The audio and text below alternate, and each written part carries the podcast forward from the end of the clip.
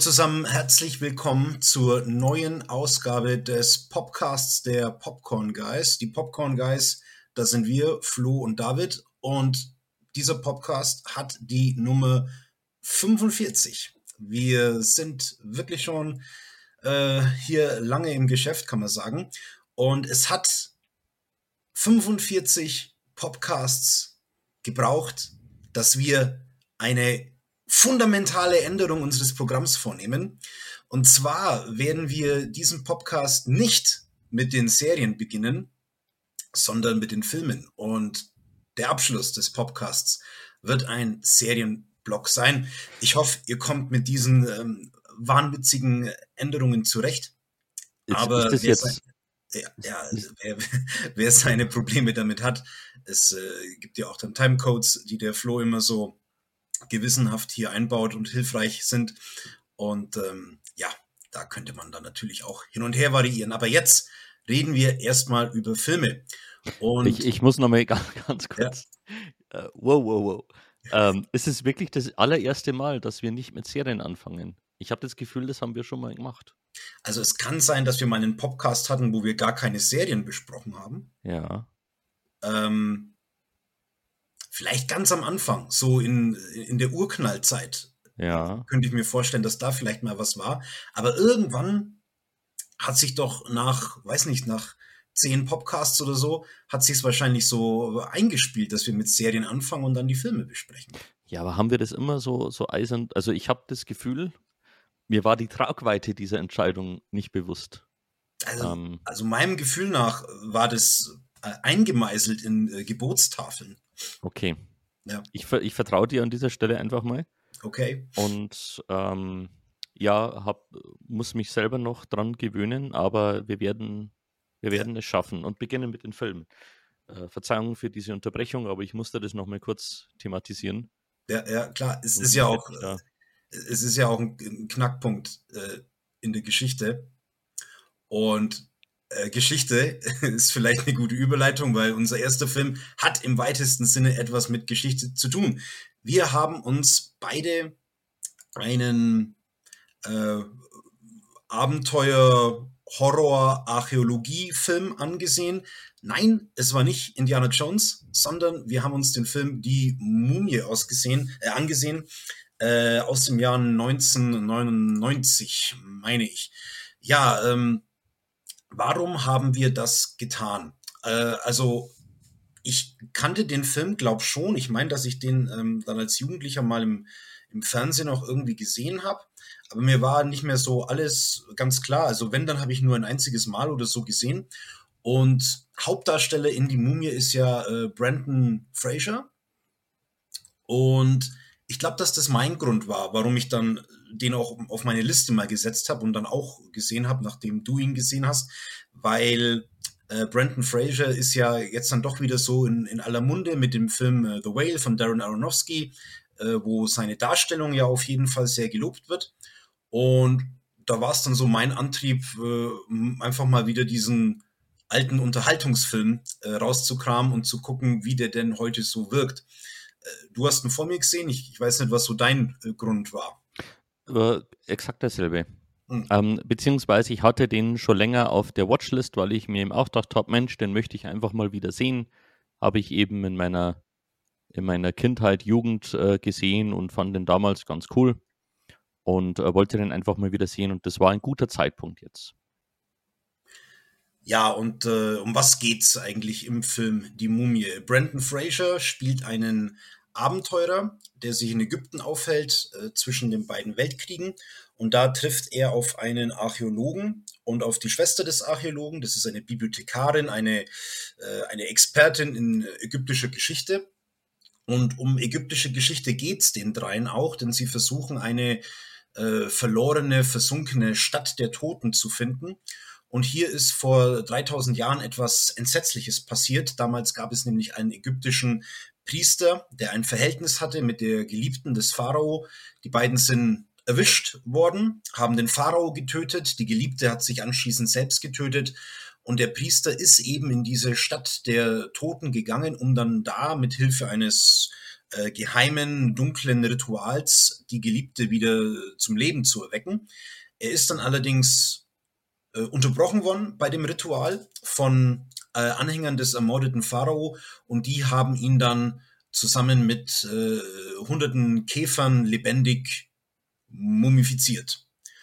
Und ja, Brandon Fraser und seine äh, zwei äh, Kollegen treffen dann eben in dieser Stadt auf, äh, auf, auf diese Mumie, auf diesen alten Fluch und haben dann deswegen auch so allerhand Probleme. Ich muss allerdings äh, zugeben, dass mir der Film dann nach dem erneuten Anschauen in der Gänze ein bisschen zu lang und ein bisschen zu flach war. Also die Geschichte konnte mich jetzt nicht so komplett reinreißen, mitnehmen. Ähm, es war dann über lange Strecken sehr, sehr vorhersehbar und äh, ja, auch wenn die Action-Szenen ganz gut inszeniert sind, so hat es mich doch letztlich nicht so an der Stange gehalten, dass ich eher öfter mal auf die Uhr geschaut habe, ähm, als dass ich jetzt so hineingesogen gewesen wäre in das ganze Geschehen. Mhm. Ja, äh, würde ich auch so sagen. Ich meine, ich habe ihn daheim angeschaut. Ich meine, auf Amazon ähm, ist der zu streamen im Moment. Äh, daheim ist man natürlich auch schneller mal abgelenkt. Also es geht zumindest mir so. Da, da muss ein Film oder eine Serie schon richtig gut sein, dass ich daheim so alles um mich herum vergesse. Also da hat so äh, der abgeschlossene, abgedunkelte Kinosaal hat da schon ein bisschen Vorteil gegenüber so, äh, wenn man daheim eben was streamt oder schaut. Ähm, ja, aber ich sehe es schon auch so wie du. Der hat Spaß gemacht, der war unterhaltsam. Ähm, Brandon Fraser ist charmant. Äh, andere Schauspieler auch. Äh, Rachel Weisz spielt ja die äh, Bibliothekarin. Ähm, die ist natürlich auch super und, und wahnsinnig jung. Also ich weiß nicht, ob ich es so ganz schnell erkannt hätte überhaupt, wenn ich das jetzt nicht im, im Vorspann so gelesen hätte, dass sie damit spielt. Aber ja, er hat so seine gewissen Längen und hat halt dann, dann doch nicht so diesen, diesen Drive oder ich sag mal auch so dieses Gewicht, was zum Beispiel ein Indiana Jones hat. Also von daher schon ein bisschen so Archäologie, Abenteuer, schmalspurig, aber ich hatte schon meinen Spaß. Ähm, also charmant ist er schon irgendwie, ähm, aber jetzt, äh, ich würde jetzt nicht äh, die, die allerhöchsten Bewertungen und so weiter geben. Von den Effekten her ist mir aufgefallen, äh, ja, Ende der 90er Jahre, gerade so ein paar CGI-Sachen sind schon irgendwie so äh, Effekte aus der Hölle. Aber ich meine, dass er dann doch auch relativ viele Sets und auch so ein paar praktischere Effekte hatte. Ja, also ich meine, ist die Frage, wie man es, äh, wenn man es eben mit, äh, mit den Augen der heutigen Zeit schaut und einsetzen oder eben so einordnen kann in den 90er Jahren, geht es schon noch. Ähm, ich weiß jetzt nicht, ob ich mich da wirklich an praktische Effekte so richtig erinnern kann. Aber es war jetzt nichts dabei, das mich so richtig rausgerissen hätte, ähm, dass ich, äh, dass ich da ja mich irgendwie hätte äh, lustig machen müssen oder oder irgendwo ähm, ja irgendwo abgelenkt wäre und das nicht hätte einordnen können. Hm. Ja, also wie gesagt, es ist auch nur schon, es ist ein paar Tage her, dass ich den Film gesehen habe und ich dachte mir, manches sah jetzt nicht so ganz nach CGI aus und da war ich mir nicht sicher, wie sie es vielleicht gemacht haben. Mhm. Aber ähm, ja, also äh, kann man sich schon auf jeden Fall noch anschauen. So ja, würde ich es mal abschließen. Genau. Auf jeden Fall, ja. Genau. Ja. Gut. Dann äh, gehen wir weiter zum einen Film, äh, der relativ frisch ist bei mir. Vorgestern habe ich ihn gesehen. Und zwar eine, ja, ähm, so ein Indie-Film, eine, äh, würde sagen, Coming of Age, ähm, auch ein bisschen Liebesfilm, ein bisschen Gesellschaftsstudie, äh, ist drin in Dinner in America. Ein Film, äh, von dem habe ich vor einer Weile schon mal einen Trailer gesehen und war da sofort gehuckt, weil das dann doch so meine Art Film ist. Wir lernen Patty kennen, eine junge Frau, die in einer sehr behüteten Familie aufwächst, ähm, die eben von ihren Eltern sehr beschützt wird. Es wird ein bisschen so ähm, angedeutet, also sie nimmt Tabletten und, und äh, ja, sie, sie unterscheidet sich ähm, wirklich sehr von, von ihren Altersgenossen, äh, wird auch äh, regelmäßig äh, da gemobbt. Ähm, sie wird von vielen auch immer Retard äh, genannt. Also sie, sie sticht auf jeden Fall vor äh, aus, aus ihrer Altersgruppe und ähm, will sich aber nicht so wirklich zufrieden geben damit. Ähm, also wenn sie äh, in dem, sie arbeitet in so einem Tierzuchthandel, ähm, da wird sie eher immer angegangen, weil sie ganz langsam arbeitet, äh, was auch damit zusammenhängt, dass sie so ihren Tagträumereien nachhängt. Und eigentlich will sie ausbrechen aus dem Ganzen. Sie ähm, hört äh, ganz viel Punkmusik und äh, ist besonders Fan von einer Band, äh, die so ganz lokal äh, zwar zu sein scheint, aber doch ähm, ähm, ja sehr, äh, sehr berüchtigt ist, eben mit dem Sänger John Q, äh, dessen Identität unbekannt ist, weil er zu den Auftritten eine, immer eine Maske trägt. Ja, und eines Tages trifft sie dann auch auf einen äh, jungen Mann, einen Punk namens Simon, der vor der Polizei flüchtet, weil er immer wieder in diverse kleine kriminelle Geschichten verwickelt ist. Ähm, und die beiden nähern sich einander an und äh, schließlich äh, realisiert Patty irgendwann, dass Simon nicht irgendwer ist, sondern tatsächlich der Sänger dieser Band, äh, die sie so vergöttert. Und so äh, ja, entsteht eine kleine Punk-Love-Story. Ich fand den sehr unterhaltsam mit einem wirklich netten, ungewöhnlichen Stil. Ähm, eine, eine tolle, schöne Geschichte, die uns da ähm, ja, oder die vor allem, sage ich mir, aus der Chemie äh, der beiden Hauptdarsteller ähm, entspringt, die da wirklich äh, den Großteil des, des Charmes ausmacht. Und ähm, klar, der, äh, die Geschichte, äh, also ist jetzt etwas ja auch Vorhersehbares oder nichts völlig Ungewöhnliches, aber ist wirklich unterhaltsam und schön und ich kann ähm, ich kann wirklich empfehlen, wer so kleine Indie-Filme auch einmal gerne sieht, der ist da, glaube ich, ganz gut aufgehoben und, und hat da wirklich Spaß damit. Okay. Ist er ähm, aktueller Film? Das ist von 2020, genau, hat aber meines Wissens keinen Start bei uns gehabt. Mhm. Ähm, ist zu kaufen und zu leihen auf Amazon verfügbar. Ja. Ja, das äh, klingt, klingt ganz nett äh, nach, einem, nach einem schönen Indie-Film. Die haben es ja so in letzter Zeit äh, immer schwerer, auch mal irgendwie so einen Kinostart zu bekommen. Also ich glaube, dass, dass es da einfach immer viel mehr so, so kleine Filme und vielleicht auch kleine Perlen und so weiter gibt, die, ja, die halt einfach unterm Radar laufen und ähm, ja, aber du hast es dann irgendwie vor Jahren mitbekommen und der war auf deiner Liste und jetzt hast du gedacht, okay, jetzt schaue ich ihn einfach mal Eben. an. Irgendwann hat man dann nochmal die Gelegenheit, dass man diese Filme nachholt äh, und die Gelegenheit sollte man schon wahrnehmen, weil das ist schon so ein netter kleiner Indie-Film, den man sich gern mal geben kann. Ja. Ich denke, der nächste Film ähm, könnte so auch in, in, so in so Indie in die Gewässern vielleicht fahren, wobei der schon von, ähm, von äh, sehr berühmten Regisseuren äh, gemacht wurde und der Hauptdarsteller ist halt auch ein äh, wahnsinnig berühmter Darsteller. Die Rede ist von Nicolas Cage und ab und zu packt es mich einfach und ich muss mal wieder irgendeinen Nicolas Cage-Film anschauen. Und dieser Film, äh, Arizona Junior, war jetzt auch schon länger auf meiner Watchliste, zum einen eben wegen Nicolas Cage und zum anderen ist es äh, Regie-Duo sind die Coen-Brüder, die den Film gemacht haben. Von denen kennen wir ja schon einiges. Ich weiß nicht, ob du schon Arizona Junior mal gesehen hast. Ich glaube nicht. Ja. Also ich kannte den eben auch nicht. Und ich meine, dass es auch ein ziemlich frühes Werk ähm, von den beiden ist. Ähm, weiß nicht, zweite oder dritte gemeinsame Filmproduktion oder so.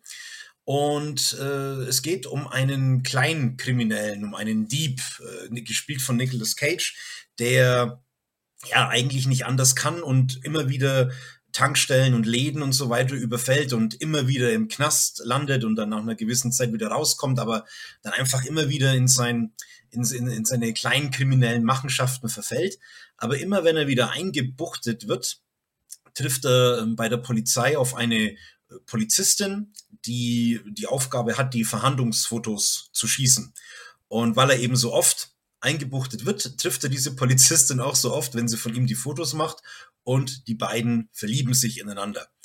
Und Nicolas Cage kommt dann eben wieder aus dem Knast raus, gesteht ihr seine Liebe, die beiden heiraten und ja, äh, Nicolas Cage soll eben auf einen äh, auf einen äh, nicht, legal, nicht illegalen Pfad äh, geführt werden. Und das Einzige, was zum Familienglück halt jetzt noch fehlt, ist natürlich ein Kind. Aber sie stellen fest, dass sie, die Polizistin, unfruchtbar ist und sie kein Kind bekommen kann. Das ist natürlich dann erstmal ein Dämpfer. Aber in den Nachrichten wird äh, breit gesendet, dass der örtliche äh, Möbelmogul, sag ich's mal, also so ein Typ, der mit, mit einem Möbelhaus irgendwie extrem reich geworden ist, dass der und seine Frau, dass die Fünflinge bekommen haben. Und die Polizistin ist halt jetzt sehr sauer. Also wie kann das sein, dass so ein großspuriger Typ mit dubiosen Machenschaften, warum werden die so gesegnet und warum bekommen wir die kleinen, ehrlichen Leute, warum bekommen wir gar nichts? Und dann drängt sie eben ihren Mann, den Nicolas Cage, dazu, eins von diesen Fünflingen zu klauen, weil das fällt ja sowieso nicht auf. Die können ja wohl eins entbehren, wenn sie schon fünf haben. Und Nicolas Cage versucht es dann, äh, eins von den Kindern zu klauen. Okay. Ja. Ähm, ich muss diesen Film sehen. Ja. also, ähm, äußerst spannende also, Geschichte. Es, es, klingt schon mal ziemlich cool. Ähm, und es kommen dann noch so weitere äh, skurrile Sachen so dazu. Ähm, John Goodman hat einen Auftritt. der spielt einen Verbrecher, den äh, Nicolas Cage äh, aus seiner Gefängniszeit eben kennt und äh, zusammen mit einem anderen Gangster sind die dann eben im Haus und äh, Nicolas Cage Frau kriegt eben so einen Anfall, weil ja, jetzt kommen die rein und die stören halt jetzt hier so äh, beim Familienglück und die ziehen dich wieder in deine, äh, in deine dunkle Vergangenheit zurück. Dann gibt es eine weitere skurrile Figur, das ist ähm, der Vorgesetzte von Nicolas Cage, weil er versucht jetzt in einer Fabrik zu arbeiten. Ähm, und sein Vorgesetzter kommt mit ganz vielen Kindern und die verwüsten so das die komplette Wohnung von ihm.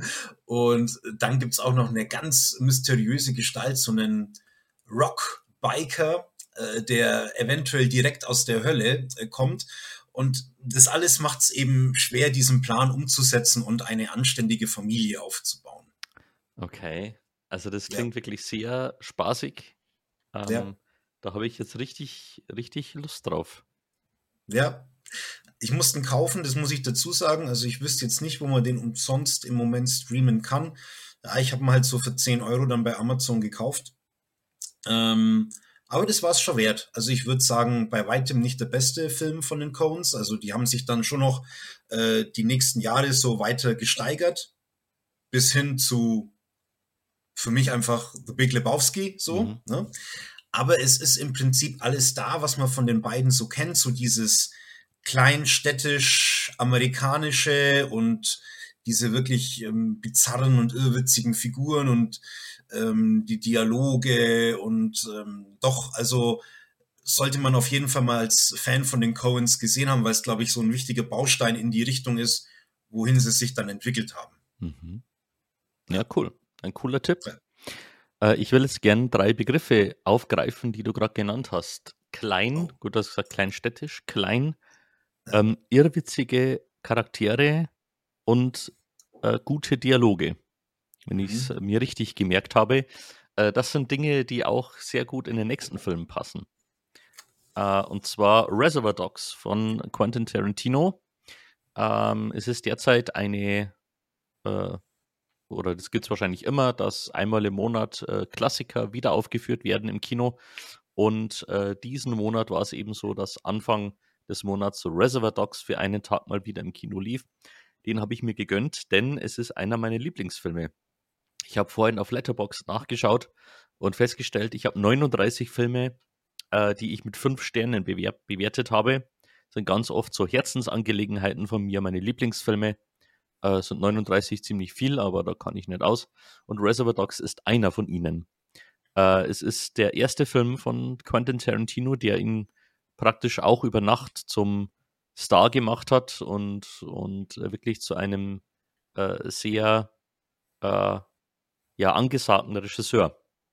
Ein äh, wirklich Low-Budget-Film, der hauptsächlich in einer Lagerhalle spielt und äh, darin sind eben eine Gruppe von Gangster, die nach einem missglückten ähm, ja, Raubüberfall, der von langer Hand und gut durchdacht geplant war, der ziemlich schief gegangen ist, sich da wieder treffen und eben diskutieren, was da eigentlich schiefgelaufen ist. Und natürlich kommt, sehr, kommt man sehr schnell drauf, dass es wohl einen Verräter unter ihnen gibt und äh, der muss gefunden werden. Ein zeitloser Klassiker, der von seinen Dialogen lebt, von seinen Figuren, die alle allesamt wirklich ganz groß gespielt sind.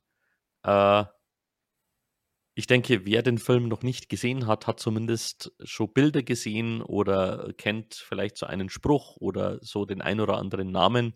Also ich denke, der ist aus der Popkultur nicht mehr wegzudenken. Und wer ihn noch nicht gesehen hat, der beendet jetzt diesen Podcast und schaut sofort diesen Film. Denn ich denke, das ist so Grundwissen, das man haben muss, äh, wenn man sich mit Filmen beschäftigt. Ja. Ja, absolut. Also Reservoir Dogs, äh, ganz toller Film. Ähm, ist bei mir jetzt schon länger her, dass ich ihn das letzte Mal gesehen habe. Ich bin gerade am überlegen, wann ich den zum ersten Mal gesehen habe. Das war schon äh, noch einige Zeit, meine ich, bevor wir zwei uns kennengelernt haben. Und ich meine, dass das so in meinen letzten Schuljahren irgendwie so war. Ich war 16, 17 sowas. Ähm, und ich glaube, dass ich Reservoir Dogs und Pulp Fiction auf DVD gekauft habe und ich habe sie beide in derselben Woche gesehen. Mhm. Zum ersten Mal. Das ist natürlich cool. Das ist richtig cool. Und ähm, ab da war der Name Quentin Tarantino bei mir äh, eingebrannt. Ja, auf jeden ja. Fall. Äh, das hat, hat äh, wahrscheinlich äh, ja einfach so die Tür aufgemacht für eine bestimmte Art von Filme, nehme ich an. Ja, also, und ich denke, das ist dann danach auch versucht worden in den 90ern äh, auch ganz oft irgendwie so äh, zu kopieren, ne? Also, dass man versucht hat, so diese Art, wie Tarantino seine Filme macht, oder auch diese Art des Gangsterfilms, also schon diese Anzugträger, aber viel Gewalt und das Lockere und das Coole und so weiter, äh, das eben zu imitieren. Ja, aber ich denke, es ist in den seltensten, in den seltensten Fällen gelungen, weil, weil Tarantino einfach so ein, also erstmal hat er ein Gespür dafür, Leute zu casten und auch Leute überraschend zu casten, wo man gar nicht so denkt, ähm, wie der oder die in so einer Rolle, aber dann er sieht da irgendwas, was andere noch nicht gesehen haben.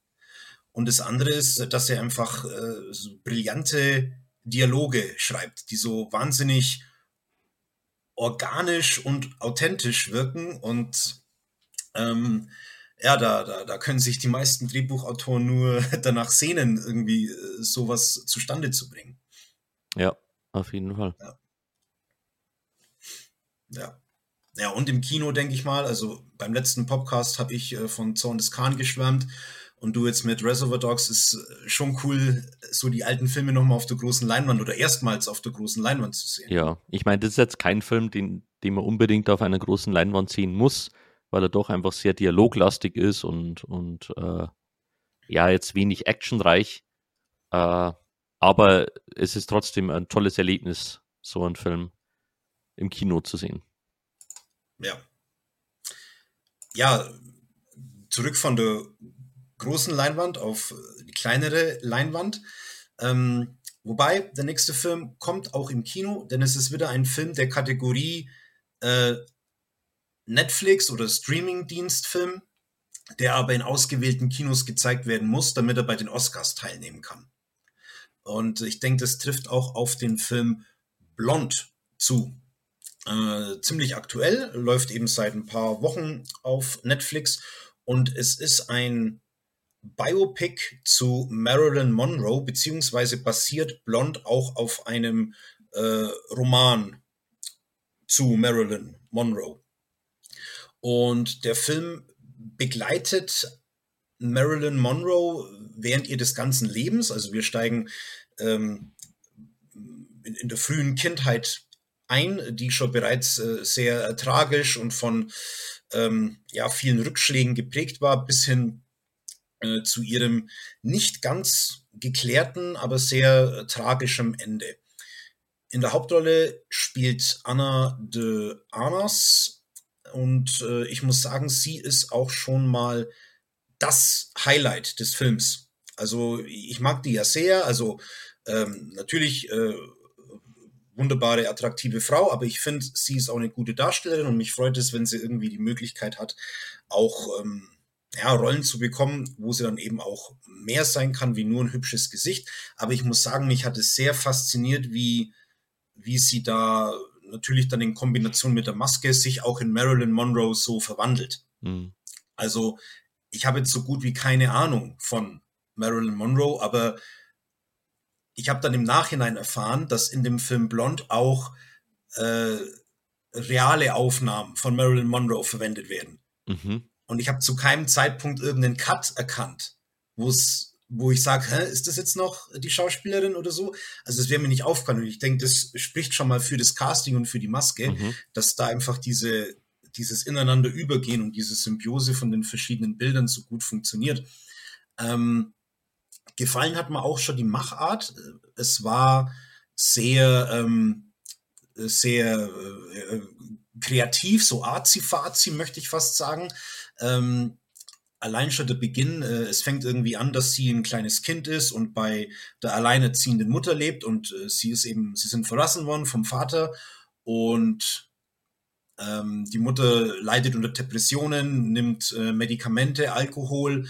Äh, Marilyn Monroe als Kind ist eigentlich dann leiblich bedroht äh, von ihrer Mutter. Es kommt zu einem Brand äh, in dem Haus und sie gehen mit dem Auto, fliehen sie eben und alles so aus Perspektive von diesem fünf-, sechsjährigen Kind so gedreht. Und es war schon sehr beklemmend und äh, beeindruckend, äh, wie das so gefilmt worden ist.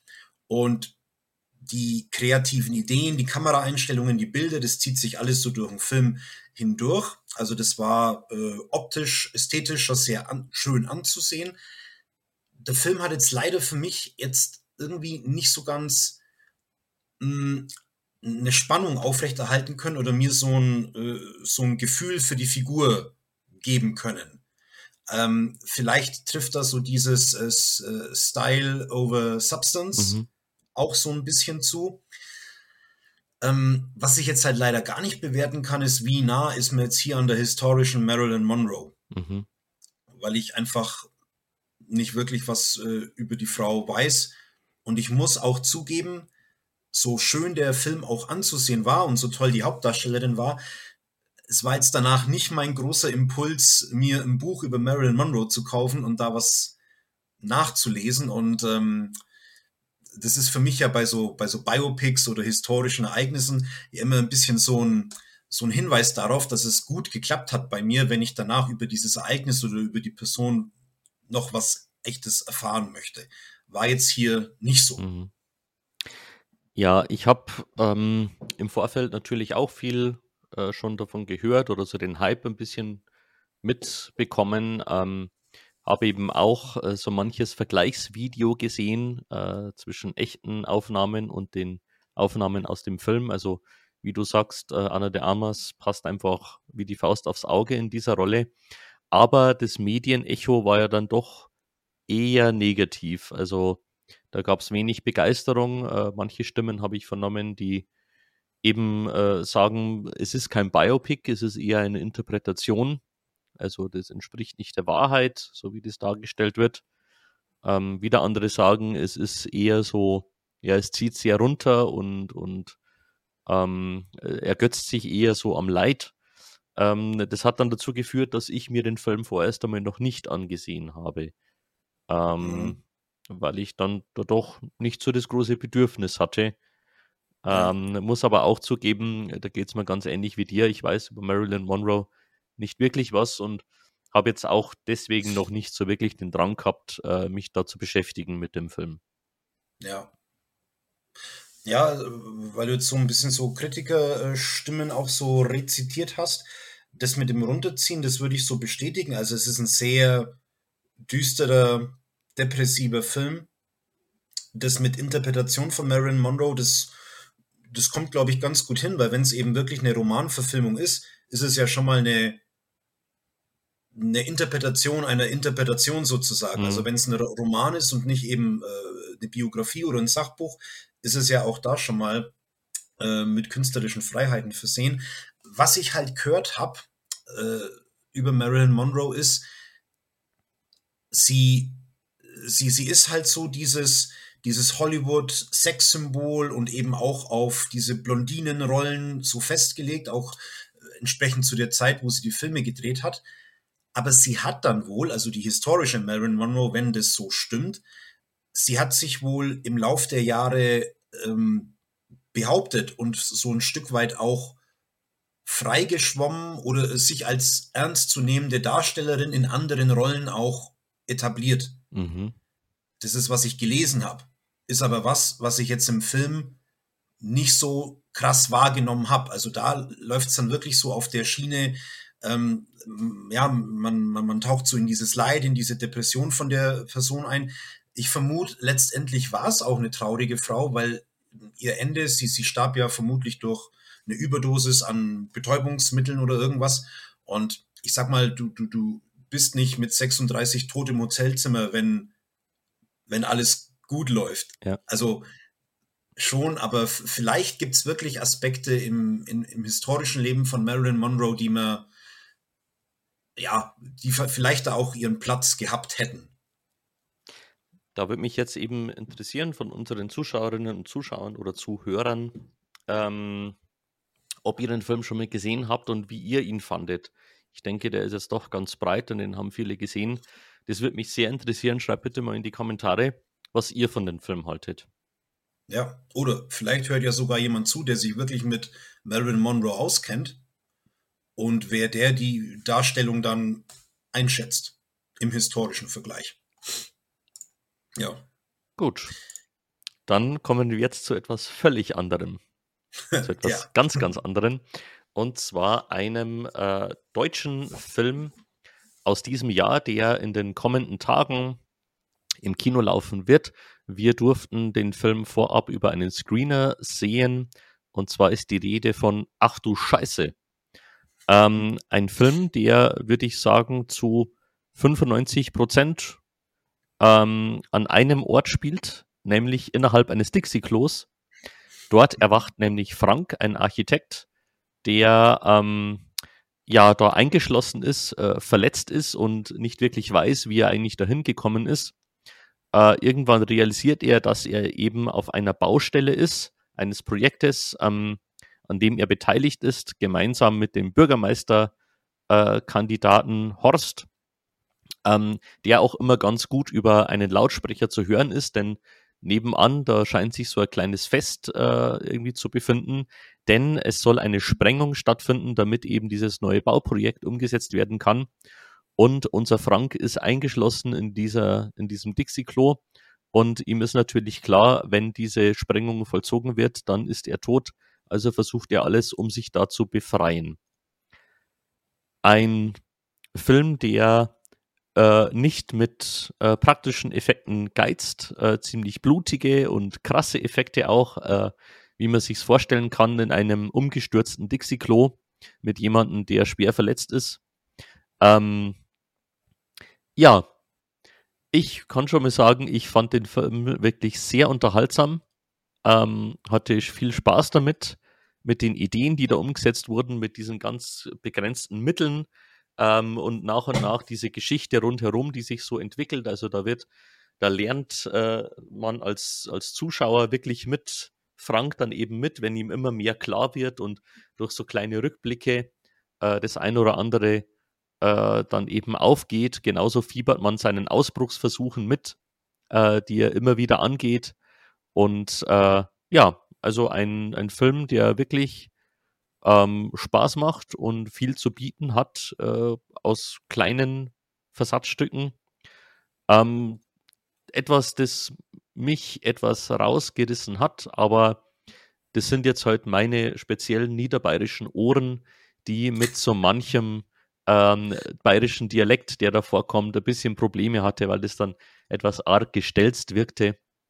Ähm, und gut, äh, ja, so manche logische Entwicklung in den Film, also das ist schon alles sehr konstruiert und vorhersehbar und ähm, ich habe mir immer wieder vorgestellt, wenn ich ähm, auf diesem Fest gewesen wäre und dieser Rede von diesem Bürgermeister zuhörte, die natürlich sehr exposition-mäßig ist, damit Frank im Klo genau weiß, was gerade vor sich geht. Äh, das wäre schon etwas sehr seltsam gewesen, was der da die ganze Zeit von sich gibt. Äh, das hat mich ein klein bisschen rausgerissen, aber darüber kann ich, kann ich leicht hinwegsehen. Ja. Ja, also äh, natürlich auch danke an der Stelle, dass wir äh, den Film vorab sehen durften. Ähm, das war eine schöne Sache. Ich schließe mich an. Mich hat der Film äh, sehr unterhalten. Ich fand es auch schön, wie man, ich weiß jetzt nicht, wie hoch das Budget bei dem Film war, aber man kann ja offensichtlich, wenn man eine, eine, eine coole Idee hat und auch Herzblut in ein Projekt reinsteckt, kann man ja auch aus einem verhältnismäßig kleinen Budget was, was richtig Cooles und Interessantes so machen. Und für mich ist so der größte Pluspunkt bei der ganzen Geschichte, dass so dem deutschen Film, dem deutschen Kino gefühlt zu oft der Mut für sowas fehlt. Also natürlich gibt es Ausnahmen und wer weiß, vielleicht äh, habe ich auch einfach nicht alles im Blick, was so in der deutschen Filmlandschaft so alles passiert. Aber mir scheint dann doch das meiste schon sehr äh, mainstreamig zu sein und eben in die Richtung, ich nenne es jetzt mal, äh, Till Schweiger-Komödien so mehr oder weniger zu gehen. Und ist ja auch okay, wenn das da ist. Aber äh, ich meine, wir könnten in Deutschland doch auch mehr im Kino reisen. Und von daher ist es cool, wenn, wenn, wenn, so, wenn so eine frische und charmant umgesetzte Idee daherkommt.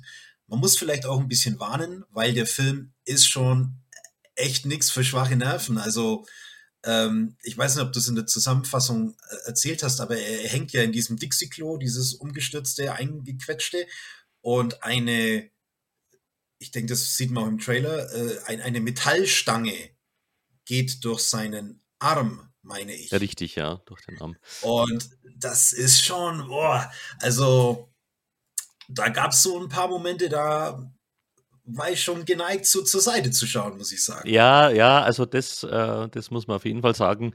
Der ist schon speziell für so Splatter-Freunde, ähm, ist das schon nochmal was anderes. Wer sowas nicht gewohnt ist, der äh, ist da vielleicht auch dann erst um etwas abgeschreckt. Es ist ja schon ein, ein Genrefilm, ein Spartenfilm, ähm, der jetzt, wie du sagst, eben nicht so in diese Mainstream-Kategorie fällt. Aber ich wünsche dem Film trotzdem, dass er einen breiten Kinostart hat und dass viele Leute den sehen werden, denn der hat schon echt verdient. Allein schon ja. wegen der Idee. Ja, und ich sag mal, der Titel ist irgendwie cool. Also der kann schon auf sich aufmerksam machen. Ja. Na, also Titel und Geschichte sind cool. Äh, ich glaube, dass es der erste äh, Langfilm des Regisseurs ist. Ich hoffe, dass ja. der ähm, ja damit erfolgreich ist und eben noch viele Filme in diesem Stil machen kann. Ja, ja, drücken wir ihm auf jeden Fall die Daumen. Ja. Und wie gesagt, danke fürs Vorab-Screening. Coole Sache. Von der Beengtheit eines umgestürzten Dixie-Klos in die Weiten der Sanddünen des Wüstenplaneten. Ähm, ich habe mir nochmal Denis Villeneuves Dune angesehen ich glaube, so zum Inhalt ähm, müssen wir an der Stelle gar nicht mehr so viel sagen. Wir haben den Film ja auch schon in, in einem Podcast besprochen. Der Film war der große Abräumer von unserer letzten Golden Popcorn Guy Verleihung und auch völlig zu Recht. Nun war es so, dass ich mir den Film äh, zum ersten Mal daheim angesehen habe. Also ich meine, ich habe ihn zweimal im Kino gesehen, dann eben auf Blu-ray gekauft und jetzt äh, zum ersten Mal daheim gesehen. Und ich habe mit Freude festgestellt, dass ich den Film immer noch richtig, richtig gut finde. Und ja, es ist einfach ein, ein, ein, ein Typ Blockbuster, wie ich ihn mag. Es sind, es sind die großen Bilder, es ist die große Geschichte, aber er nimmt sich Zeit. Er, er lässt so Bilder wirken, lässt Figuren und Stimmungen auf einen wirken. Er bricht nicht äh, permanent mit irgendwelchen Meta-Jokes. Man hat also wirklich die Gelegenheit, in so eine neue, aufregende Welt einzudringen. Also für mich zumindest neue, weil ich kenne ja die Buchvorlage nicht. Und das Erstaunliche war, ich habe den Film nicht allein gesehen, sondern mit meinen Eltern. Aha. Und ich, ich hatte am Anfang dieses äh, Experiments, ich, ich hatte keine Ahnung, wie das ausgeht, wie wirkt das so auf meine Eltern. Meine Eltern sind ähm, Ende 50 und besonders gespannt war ich bei meiner Mutter. Und so ungefähr ab der Hälfte hat, hat meine Mutter während dem Film immer Fragen gestellt. Boah, was machen die jetzt? Und, und was? Das war der? Und war, wer nochmal? Und wo? Und, und also, die war richtig äh, involviert. Und, und dann hat sie mich danach gefragt, ja, und wann geht's jetzt da weiter? Wann, wann kommt jetzt da der zweite Teil? Und ähm, ja, also ich war positiv überrascht.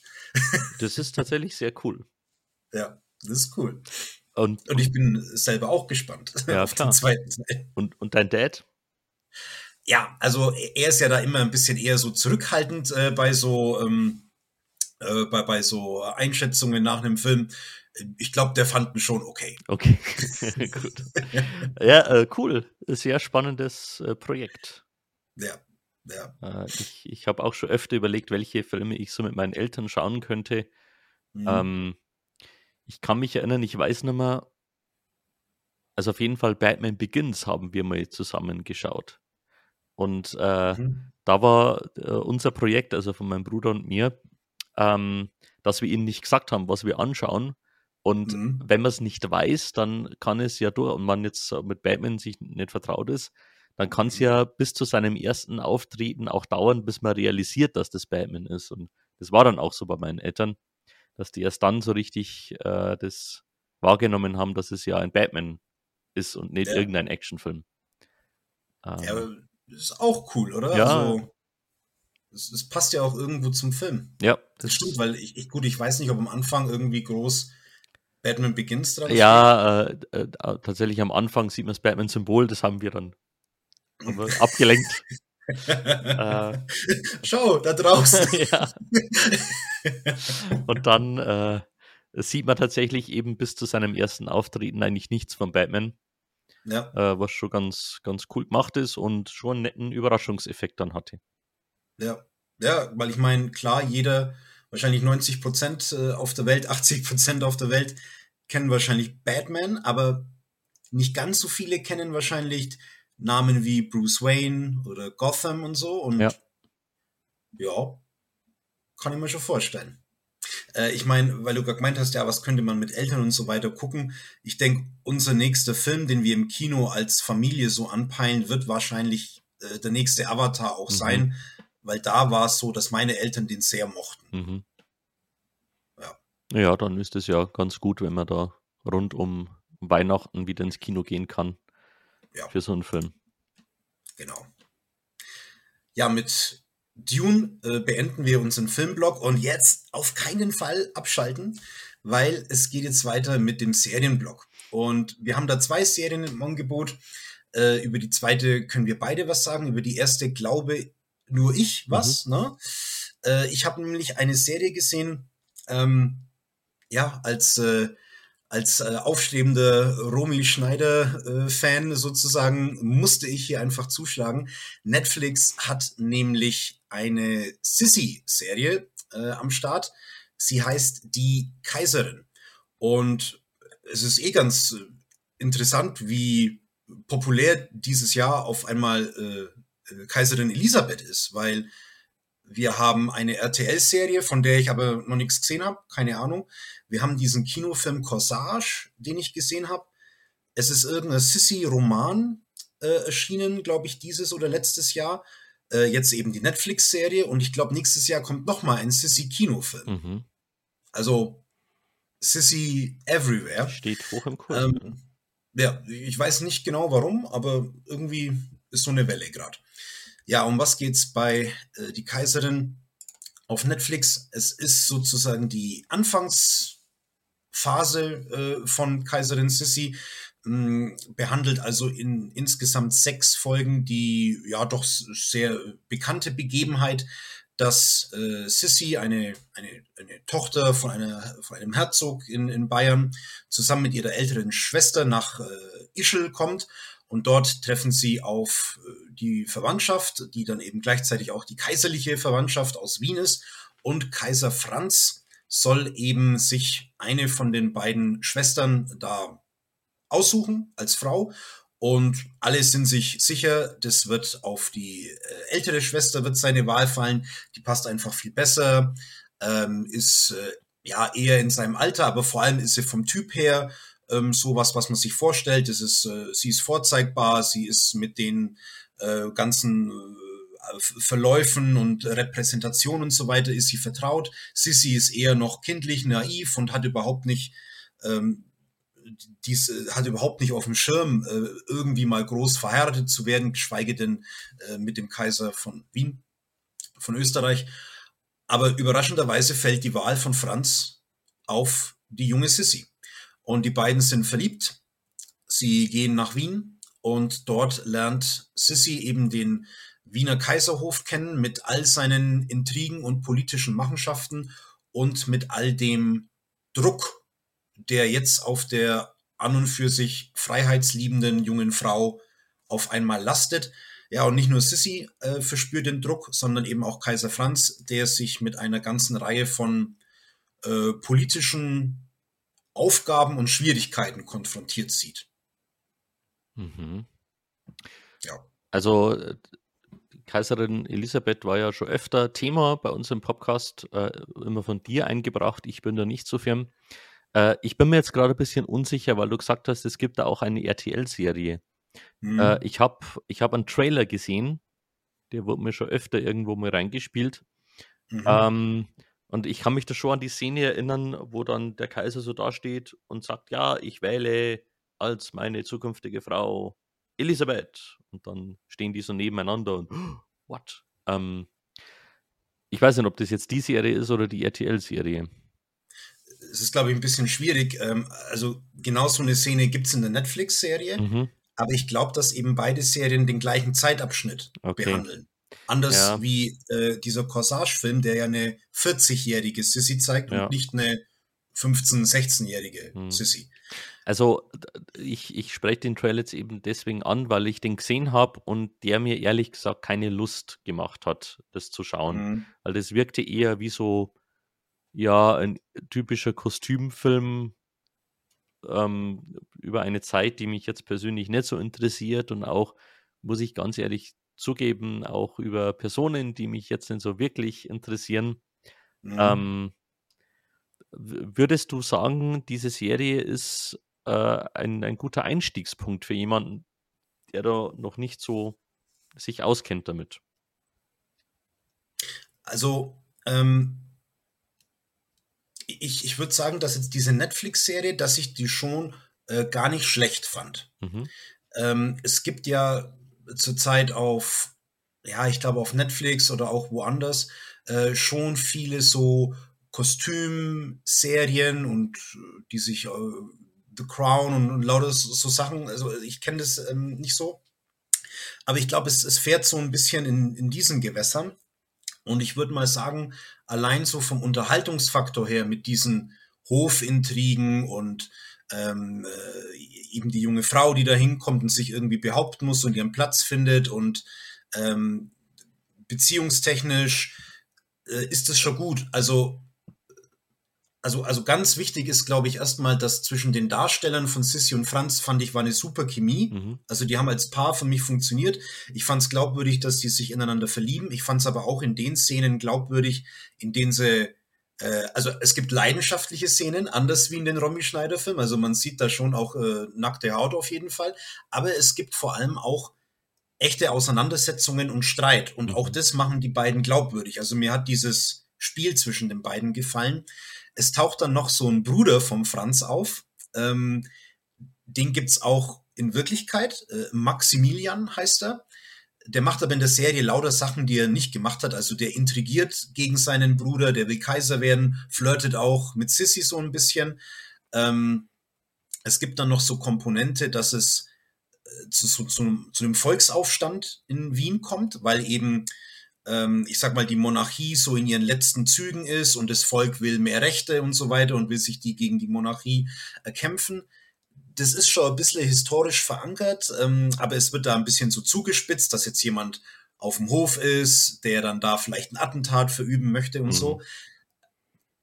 Also ich sage jetzt mal, losgelöst vom Historischen, finde ich, ist das ganz charmant und gut und auch spannend gemacht. Also ich habe das schon diese sechs Folgen gerne durchgeschaut. Mhm. Gleichzeitig habe ich äh, eine Biografie über Sissy gelesen und da war es dann eher so, in manchen Folgen habe ich die echte Sissy mehr erkannt und in manchen Folgen eher weniger. Mhm.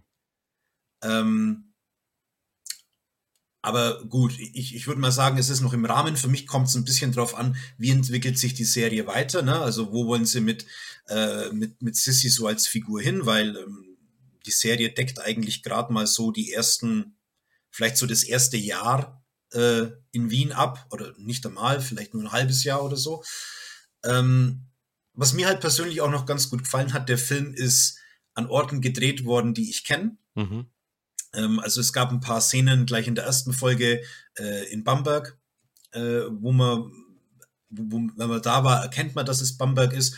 Und die Hochzeitsszene und auch ein paar Dialoge wurden äh, in, in, äh, in Münster, in Dinkelsbühl gedreht. Und natürlich gibt es keine Außenaufnahmen, weil das soll ja eine Kirche in Wien sein und nicht in ja. Dinkelsbühl. Aber äh, wenn man da drin war, erkennt man es und äh, das, ähm, das war halt für mich auch nochmal so ein Anreiz zu schauen, okay, ähm, wie, wie wirkt es so? Aber also ich würde schon sagen, dass man das, dass man sich das anschauen kann. Ähm, wenn man jetzt natürlich nicht so das große Interesse an der Figur hat oder an der Zeit, ja, schwer zu sagen. Also da, da war es für mich dann vielleicht nicht herausragend genug, mhm. dass ich jetzt sage, äh, da muss man nicht schon selber was mitbringen, um das schauen zu wollen. Ich weiß nicht. Okay. Ja. ja, gut. Aber ich weiß jetzt, dass es eine vermutlich doch hochwertig ausgestattete und gut gespielte äh, Serie gibt. Mit sechs Folgen ist es jetzt auch einmal noch übersichtlich. Aber es ist wohl geplant, dass es da weitere Staffeln gibt. Höre ich daraus. Ja, also ich glaube, dass es soweit ganz gut ankam und ich meine schon, dass sie weitermachen wollen. Okay. Ja. ja. Und wie gesagt, ich bin eben, für mich ist so ein Knackpunkt, wo, wohin geht man da mit Sissy? Weil so wie ich diese Frau verstehe, ähm, ist es ihr Ding eigentlich, dass sie, dass sie sich innerhalb von diesem ganzen, ähm, von diesem ganzen Adelszirkus eigentlich abkapselt und es sich rausnimmt, ihr Ding zu machen dahin könnte die Serie noch gehen, was ich hoffe. Ich hoffe nur, dass sie aus Sissy keine politisch ambitionierte Kaiserin machen, mhm. weil das war die historische Sissy, bis auf ein paar Ausnahmen mit Ungarn und so, war es das eben nicht. Also sie hat sich eigentlich ja, zurückgezogen und dann ihre Ticks und so weiter auch entwickelt, ist auch jetzt nicht, ähm, kann man auch durchaus als eine unangenehme Persönlichkeit in manchen Fragen auch sehen. Ähm, ich hoffe, dass sie irgendwie auch in die Richtung gehen, wenn es denn weitergehen sollte. Okay, also dann ist da schon noch Potenzial, ähm, ja, die Figur mit ganz interessanten Hintergründen auch auszustatten. Ja. Ja, dann kann man da gespannt bleiben und vielleicht schaue ich da rein. Ja. Dinkelsbühl sieht man schon in der ersten Folge. Und in der zweiten ist, und in der zweiten ist, glaube ich, die Hochzeit. Also. Okay. Dann allein deswegen werde ich da schon mehr reinschauen. Ja, genau. Gut, und damit kommen wir jetzt zu unserer Let äh, letzten Serie. Ähm, es wird jetzt wahrscheinlich doch noch mehr einen etwas längeren Part geben, äh, wo wir drüber sprechen wollen. Und zwar über die Ringe der Macht. Schon im letzten Podcast habe ich es ja, äh, da gab es so die ersten Folgen, wo ich schon mal mhm. drüber gesprochen habe, grob. Jetzt wollen wir, nachdem wir beide alles gesehen haben, ähm, kurz unseren Eindruck wiedergeben und dann in einen äh, großen Spoiler-Part geben. Also für alle, die noch nicht alles gesehen haben, die schalten dann bitte aus und holen das dann später nach, denn wir werden da keine Gefangenen machen, sondern äh, ganz groß spoilern. Aber erst ja. einmal ganz knapp und grob, wie fandest du denn diese erste Staffel von Die Ringe der Macht? Ja, ähm, ich habe ja beim, beim ersten Mal gesagt, ich habe noch nicht so wirklich Lust, das irgendwie mir anzuschauen und ähm, ja, habe es dann eben doch getan und jetzt muss ich sagen, ich bin froh, dass ich es gemacht habe, weil ähm, es, äh, es unterhält mich. Die Sache ist nur die, ich finde die, ich finde die Serie an und für sich eher mittel. Mhm. Aber es ist, glaube ich, noch nie passiert, dass etwas, was, was ich so mittel finde und wo ich so hin und her gerissen bin und mich dann eben auf so, so mittel irgendwo einpendle, dass mich sowas so unterhält. Weil normalerweise ist es ja, wenn ich hier irgendwo bei, bei einer mittelwertigen, mittleren Bewertung bin, dass es dann irgendwie ins Belanglose geht und man sich dann da gar nicht so investiert. Hier ist es aber irgendwie anders. Und ich habe mir, ich habe mir einen, einen Vergleich überlegt, warum das so ist. Also, ich glaube, Amazons Herr der Ringe ist so ein bisschen wie ich früher im Sportunterricht. okay wenn ich, als ich noch Schüler war und wir im Sportunterricht Fußball spielen mussten, ähm, stand ich auf dem Platz. Ich hatte zwei bis dreimal Ballkontakt. Ansonsten hatte das, was ich so gemacht habe, nicht viel mit Sport oder Ästhetik zu tun. Aber ich glaube, für einen Außenstehenden war es trotzdem unterhaltsam, was ich da gemacht habe. Und so ein bisschen ist Amazon mit Herr der Ringe für mich auch. Okay. Das ist ja ähm, ein interessanter, interessanter Vergleich. Ich würde mich in meiner Gesamtwertung da anschließen. Ich finde sie jetzt auch eher mittelmäßig, ähm, aber habe viel Spaß damit und es macht mir auch Freude, eben drüber nachzudenken, auch ein bisschen mitzurätseln, äh, wie denn so manches gemeint sein könnte. Ähm, ob ich jetzt diesen Vergleich wählen würde, weiß ich nicht. Ähm, da ist meine äh, Erfahrung mit dem Sportunterricht vielleicht auch noch eine etwas andere. Ähm, ich stelle eben für mich fest, einfach weil mir das Thema Herr der Ringe ja auch so viel Spaß macht, ähm, bin ich da von Haus aus schon investiert und habe da wahrscheinlich auch von Haus aus schon ja so das ein oder andere ganz Positive damit verbunden, weswegen ich es auch so gern schaue. Aber den Abstrich muss ich auf jeden Fall machen. Wirklich richtig gut finde ich die Serie nicht. Äh, da gibt es einfach zu viel äh, das nicht so wirklich Sinn macht oder das mich, äh, das ich mir irgendwie anders gewünscht hätte, dass man das anders macht. Und dazu können, kommen wir auch jetzt im Spoiler-Part. Genau. Also ab jetzt reden wir ohne irgendwie Rücksicht zu nehmen. Wir sprechen über Figuren, Enthüllungen, äh, Story-Details. Das heißt, wer noch nicht alle acht Folgen gesehen hat und sich nicht spoilern lassen möchte, muss jetzt erstmal weghören. Genau. Genau. Wollen wir vielleicht damit anfangen, dass wir, dass wir die Punkte sagen, die uns ziemlich uneingeschränkt an der Serie gefallen? Ja. Ja, also ich hätte wir, schon. Ja, wäre jetzt auch mein Ansatz gewesen. Aber im selben Moment ist mir aufgefallen, oh, da muss ich jetzt schon gut überlegen, was mir uneingeschränkt gefällt. Aber ich habe im Kopf. Vielleicht ist es dann was, wo du sagst, ja, das. Dann, dann fang ja. doch mal an. Also das aller, allerbeste, und ich habe es auch auf Facebook schon geschrieben, ist, dass man quasi wieder über Herr der Ringe so redet. Mhm. Und wenn ich jetzt in die Buchhandlung reingehe, das sind die ganzen Herr der Ringe Bücher und Tolkien Bücher jetzt wieder vorne auf dem Tisch. Und das ist einfach schön, ja. äh, wenn man in der Buchhandlung reinkommt und dann stehen die Sachen, die man mag, da vorne dran. Ähm, uneingeschränkt gut finde ich auch, dass die Orks keine CGI-Orks sind. Mhm. Also nicht so wie in den Hobbit-Filmen, sondern wir haben hier wieder Masken, echte Orks quasi. Ähm, mir gefällt, dass sie, dass sie in dem Punkt ähm, Gewalt, äh, Gewalt, Sex, Intrigen und so weiter nicht die Game of Thrones Schiene fahren, weil ähm, das wird für mich nicht so in, in Mittelerde so reinpassen. Äh, Gerade mit den ganzen Sexsachen in Game of Thrones ja. gehört es mit dazu, aber da äh, ist es zum Glück nicht. Wo, wobei ich da jetzt kurz einhaken würde, ähm, ich nehme jetzt schon mehr Gewaltspitzen wahr als jetzt halt in, in ja. den Peter Jackson-Filmen beispielsweise. Das stimmt. Also es gab die, die eine Folge, ich meine, dass es die sechste Folge war mit diesen großen Auseinandersetzungen, ja. mit dem großen Kampf, ne? Und äh, auch wie die, wie die Auswirkungen von so einer Schlacht sind, Beine weg und so mhm. weiter. Gut, da hast du recht. Aber es gibt keinen Sex. Und, das stimmt. Und das finde ich hier gut. Ähm, und was ich noch gut finde, ist äh, Numenor. Die mhm. Insel, äh, das Inselreich der Numenorer. Ich finde, das ist optisch sehr gut getroffen. Das macht was her, äh, dieses Inselreich. Mir gefällt da auch, dass man so Elemente drin sieht, die dann später in den, äh, in, in, in, den Bauten von Gondor sind, in Minas Tirith mit diesem vorstehenden Dorn. Ähm, also ich, ich, Numenor gefällt mir optisch zumindest auf jeden Fall gut. Und die Figur, die ich am gelungensten finde, und das ist interessant, weil es eine Figur ist, die nicht in der Vorlage vorkommt, ist Adar. Mhm. Ja, in den Dingen kann ich dir jetzt einfach mal zustimmen.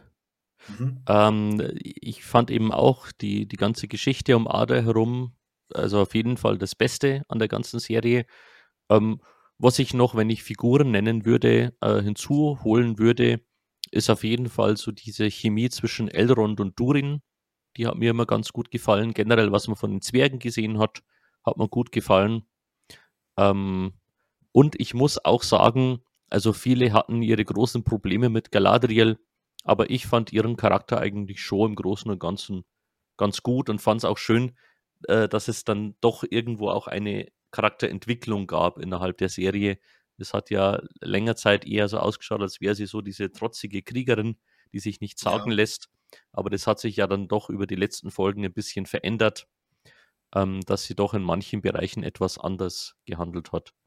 Ja, aber so gesehen würde ich mich da anschließen. Numenor hat mir zuerst auch sehr gefallen, auch wenn es dann durch die Charaktere im Nachhinein etwas schwammig wurde für mich und ja. ich nicht so wirklich wusste, was jetzt diese Numenorer, was da genauso Phase ist. Und das führt jetzt, glaube ich, zu einem Hauptproblem, das ich insgesamt mit dieser Staffel hatte. Und zwar, dass man so das Gefühl hatte, da sind einfach erzählerische Lücken da. Oder, mhm.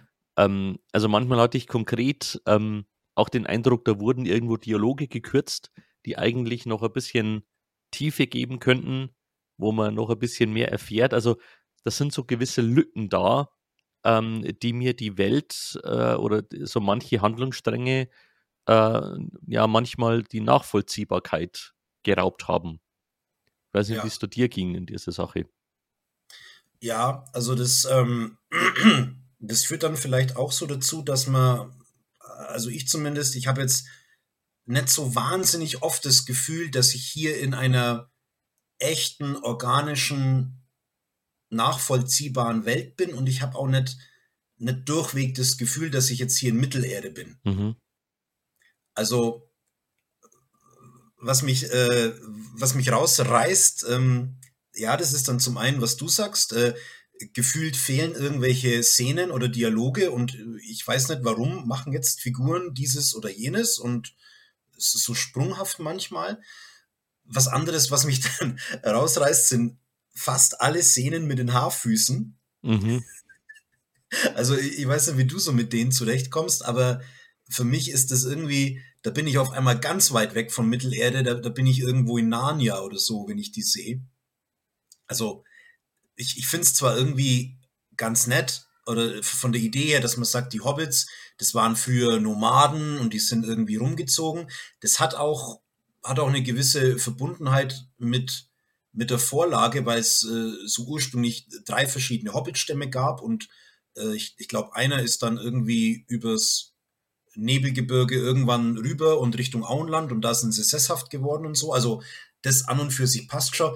Aber ich weiß nicht, so vom ganzen, vom, vom ganzen Look her und dann haben sie ihre Nüsse und ihr Kraut in den Haaren und so, also so Hippie-Hobbits. Also mich, mich reißt das irgendwie so optisch irgendwie so raus, wie die ausschauen. Mhm. Also daran habe ich mich jetzt eigentlich nicht gestört. Ähm, ich fand äh, die Harfoots eigentlich eher charmant. Und ich habe das schon auch gern verfolgt, vor allem weil das ja doch so, so ein Strang war, der so gefühlt abseits von allen anderen Geschehnissen lief. Also da hat man ja über lange Zeit keine wirklichen großen Zusammenhänge erkannt. Ähm, was mich bei den, bei den Harfoots eher rausgerissen hat, ähm, war diese, ja, diese in sich ähm, äh, gegensätzliche Mentalität, die die so haben. Also mhm. äh, es ist eben, es wird dann so berichtet, ja, sie, sie sind Nomaden, es ist hart und es kann passieren, ähm, dass man, dass auch mal jemand äh, ja verloren geht oder die, die Reise nicht überlebt. Und dann gab es so eine schöne Szene, wo sie den Toten gedenken. Äh, ganz schön. Und dann äh, ziehen sie wieder weiter und da ist jemand, der verletzt ist, der kommt nicht so nach. Ja, okay, Pech gehabt, kann er nicht. Und dann gibt es kurz darauf wieder Szenen, wo sie darüber sprechen, dass sie doch alle so zusammenhalten. Und, und gerade der Typ, der zurückgehalten wurde, hält so ein flammendes Plädoyer. ja, wir haben uns halt noch zusammen. Also es passte nicht so wirklich zusammen. Und das, ja. das ging so ein bisschen hin und her. Ähm, ja. Das hat mich eher rausgerissen, weil ich mir gedacht habe, naja, was, was ist jetzt so was sind die Harfords jetzt? Ähm, ja. Aber ja. Ja, ähm, es, also es fehlt, ähm, also es fehlt irgendwie, dass man so, so ein Gefühl entwickelt für die verschiedenen Personengruppen, Kulturen und Völker, die es ja. da so gibt. Also, dass ich jetzt irgendwie ganz klar sagen kann, ja, also ich habe jetzt verstanden, was das für ein Kulturkreis ist und was das für ein Kulturkreis ist. Vielleicht ähm, äh, weil ich an, äh, beim letzten Podcast haben wir ja auch so über das Thema so Diversity mhm. in, äh, in der Serie so gesprochen. Ähm, also ich finde, es fällt schon auf, dass sie eigentlich quer durch ganz Mittelerde so bunt casten. Und ähm, ich denke mal, hätten wir es vielleicht nicht eher so machen können wie in Game of Thrones. Das fand ich da geschickter. Also Game of Thrones hat ja von der Karte her ja, so, so, so, so einen starken Nord-Süd-Kontrast, vielleicht sogar noch ein wenig stärker wie in der Karte von Mittelerde. Aber da ist mhm. es halt so, dass in Winterfell und noch weiter im Norden sind halt alle hellhäutig. In Dorn haben sie eigentlich alle so, also Dorn haben sie aus anderen Gründen ähm, in den Sand gesetzt. Mhm. Aber in Dorn haben sie alle so gecastet, dass es mehr so mediterran, ähm, Mexiko, mäßig, oder mhm. ja, mediterran, sag mal einfach mal, wirkt.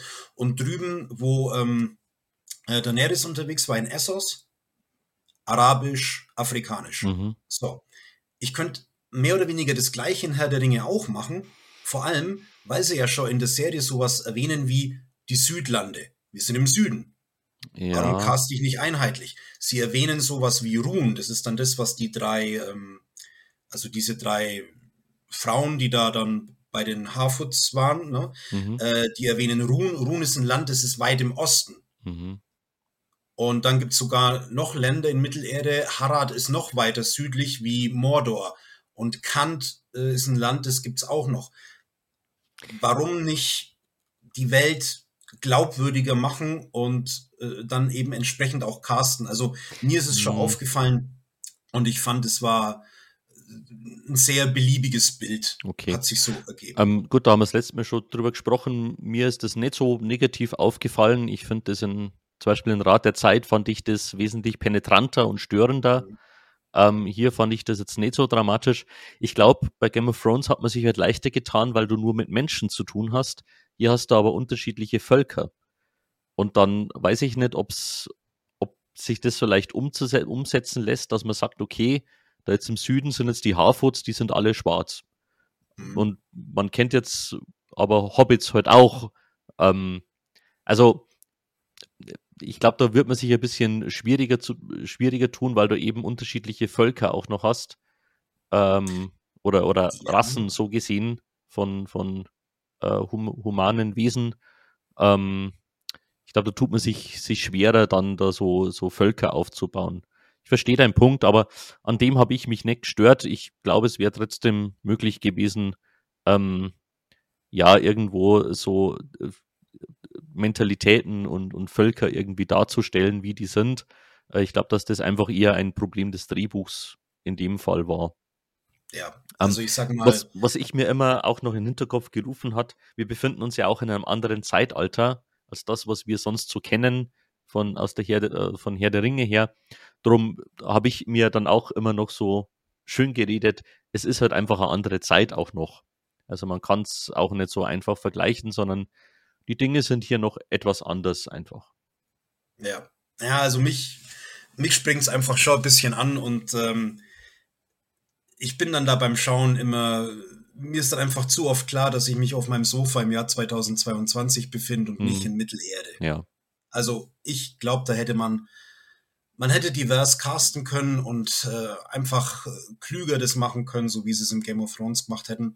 Aber das ist nicht der Knackpunkt bei der Serie oder anders gesagt, die Serie hat genügend andere Baustellen. Ja. Ähm, und ja, eben Gefühl für die F Figuren und Völker. Ja, also wie gesagt, ich habe ich hab jetzt eher nur so punktuell das Gefühl, dass ich da in Mittelerde gerade bin. Mhm. Ja. Okay. Ja, ich wie du sagst, ähm, das ist eben so der große Bonus, den die Peter Jackson-Filme zum Beispiel ganz gut haben, dass so die Welt rundherum einfach so stimmig und so gut gezeichnet ist, ähm, sodass ich die Geschichte gut entfalten kann. Da gab es hier einfach, einfach diesen, diesen Untergrund, dieses Fundament nicht. Und das hat halt dann der Geschichte auch nicht gerade geholfen. Ähm, ich möchte zwei Dinge ansprechen. Zum einen ganz kurz.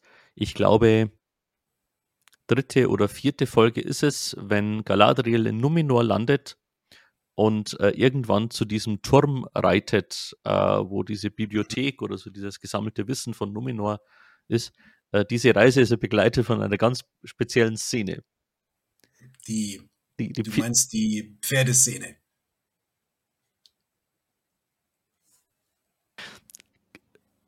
Oh, ja. Bin ich wieder da? Aber jetzt höre ich dich. Jetzt höre Habe mich kurz, kurz stumm geschaltet. Ja, die Pferdemädchen-Szene. Ähm, ja. Mir ist bis heute nicht ganz klar, warum es diese Szene gab. Ich weiß auch nicht. Vielleicht hat irgendein Algorithmus äh, oder so gesagt, jetzt brauchen wir irgendwie eine Slow-Mo-Szene, ja. weil von denen gibt es äh, mehrere, die vielleicht nicht immer ganz passend sind, aber da ist es schon eine sehr äh, offensichtlich äh, verstörend unpassendes Gesichtsaufnahme, keine Ahnung. Ja, das war noch das Seltsame, dass wir Galadriel doch als eher kühle Persönlichkeit wahrnehmen und dann reitet sie und ist plötzlich die, die sprühende Freude. Aber gut, das war nur eine Nebenbemerkung. Das andere, was ich jetzt ansprechen wollte, es hat sich ja eher wie so ein Running Gag auch durchgezogen, dass man beim Schauen immer wieder auf die Frage stieß, wo ist Sauron und wer ist Sauron und ähm, wo könnte er jetzt eigentlich versteckt sein? Und in der letzten finalen Folge ist dieses Geheimnis nun gelüftet worden.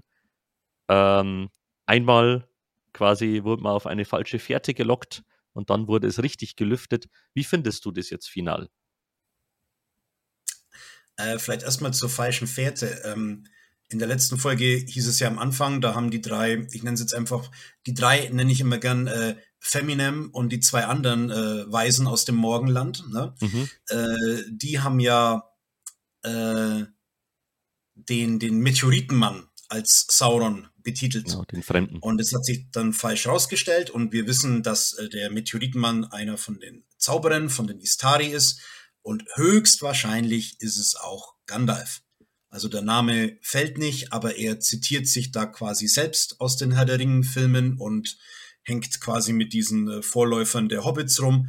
Also ich nenne jetzt einfach Gandalf. Mhm. Ich war ganz froh, dass es er nicht war, weil ich habe schon so meine gewissen Probleme damit, dass die Istari anscheinend äh, von den Valar mit äh, Meteoriten über Mittelerde abgeschossen werden, dann erstmal Wochen und Monate lang völlig gaga sind, wobei sie eigentlich den Auftrag haben, den freien Völkern im Kampf gegen Mittelerde zu helfen. Und mhm. so werden sie dann von Valinor mit Steinen äh, rübergeschossen anscheinend. Ähm, es gibt einen Schiffsverkehr, der im zweiten Zeitalter noch einigermaßen intakt ist, vor allem für leicht äh, übersinnliche Wesen. Ich habe mir immer so vorgestellt, dass Saruman und Gandalf und die anderen drei äh, mit den Schiffen ankommen und sich völlig klar darüber sind, was sie hier machen. Mhm. Aber immer noch besser, Gandalf ist der verwirrte Meteoritenmann als Sauron. Also, äh, Sauron ist ja nun der schicke Halbbrand. Und da muss ich sagen, das finde ich an und für sich nicht schlecht. Weil, also der Name Heilbrand, der kommt zwar jetzt nicht in der Vorlage vor, aber was man halt weiß aus, äh, aus den äh, Schriften von Tolkien, dass Sauron ein Gestaltwandler ist. Also er kann in ja. verschiedenen äh, Formen und Gestalten auftauchen. Und in einer sehr hübschen Gestalt, also elbenhaften Gestalt quasi, geht er eben zu den Elben und bringt sie auch dazu, die Ringe zu schmieden. Oder teilt ihr Wissen und nimmt eben dann auch Wissen von den Elbenschmieden mit und so weiter, um dann eben später seinen Ring zu schmieden. Also das Halbbrand das ist, äh, ist okay für mich. Ich habe das jetzt auch kommen sehen, aber mich als Kenner der Vorlage, also mein Anspruch an die Serie ist jetzt nicht, mich in Szenen zu überraschen, mhm. sondern mein Anspruch ist, dass das, was ich da in Stichpunkten stehen habe, dass das geil wird. Mhm. So, und ich will, weil ich bin vorbereitet. Ich äh, habe hier Anhänge und Register. Äh, das ist quasi, also wer Ausgabe von Herr der Ringe hat, ist das hinten mit drauf und das sind so Zeittafeln, die das eben zusammenfassen. So wahnsinnig viel hat Tolkien eh nicht zum zweiten Zeitalter aufgeschrieben, aber hier steht schon mal was. Würde ich jetzt gern mal vorlesen. Und, ja, bitte. Und, und dann, dann würde ich gern von dir wissen, wenn man sowas liest, ob dann das, was in diesen paar Minuten in Folge 8, ob das das ist, was da in deinem Geiste aufspringt. Ich weiß mhm. es ja nicht. Ähm, so, zweites Zeitalter, Jahr 1200. Sauron bemüht sich, die Eldar für sich einzunehmen. Gilgalad weist ihn ab, doch die Schmiede von Eregion lassen sich mit ihm ein. Die Numenorer beginnen feste Häfen anzulegen. Circa 1500, also 300 Jahre später, dank Saurons Anleitungen erreichen die elbischen Schmiede den Gipfel ihres Könnens. Sie beginnen die Ringe der Macht zu schmieden. Circa 1590, die drei Ringe werden in der Region fertig. Okay. Mir ist klar, dass die Serie jetzt irgendwie zusammenstauchen muss und da nicht 300, 400 Jahre so zeigen kann, wie es da steht. Aber, aber weiß auch nicht, er ist irgendwie da und schaut in die Schmiede rein, sieht da irgendwie, oh, mm, ja, liegen irgendwie drei coole Edelsteine, wollen wir was damit machen? Na, ich weiß nicht so wirklich, äh, keine Ahnung, was wir damit machen. Hm, ja, ich weiß, was wir machen können. Wir können ja das Mithril mit was anderem mischen, das habe ich mal wo gelernt. Hm, ja, okay, mischen wir mal ein bisschen. Ah, ja, ist ja ganz cool. Und, und dann ja. zehn Minuten später sind die drei Elbenringe fertig und ich habe mir irgendwie diesen ganzen Prozess von dieser Sauron verführt die Elben und schaut vielleicht auch, wo kann ich denn diesen Celebrimbor vielleicht äh, packen an seinem Ehrgeiz oder wie kann ich ihn manipulieren und so weiter. Also da habe ich mir echt vorgestellt, dass die Serie na gut, ich habe mir, hab mir eigentlich gedacht, dass es nicht klappt. Aber also mein Anspruch wäre eigentlich, dass, dass das dann das irgendwie nachvollziehbar und groß gefüllt wird. Hm. Also ich mich hat das jetzt, ich habe jetzt das so nicht im Kopf gehabt, dass das da über viele hundert Jahre geht. Ähm, ich fand es auch etwas gestaucht, diese ganze Geschichte da, ähm, die dann zum, zum Schmieden der Ringe führt. Ähm, was mir eben oder was es mir nachvollziehbar gemacht hat, weil eben dieser enorme Zeitdruck da ist. Weil. Gilgalad eigentlich sagt, nee, wir haben keine Zeit, äh, wir müssen jetzt alle abhauen. Und, und Celebrimbor will es eben unbedingt versuchen und ist so verzweifelt auf der Suche. Und dann kommt eben der und, und bietet da einen Vorschlag, den ich schon auch äh, nachvollziehbar fand. Also man könnte auch sagen, warum kann denn der Meisterschmied, warum kommt der nicht auf die Idee, zwei Metalle zu, zu verbinden?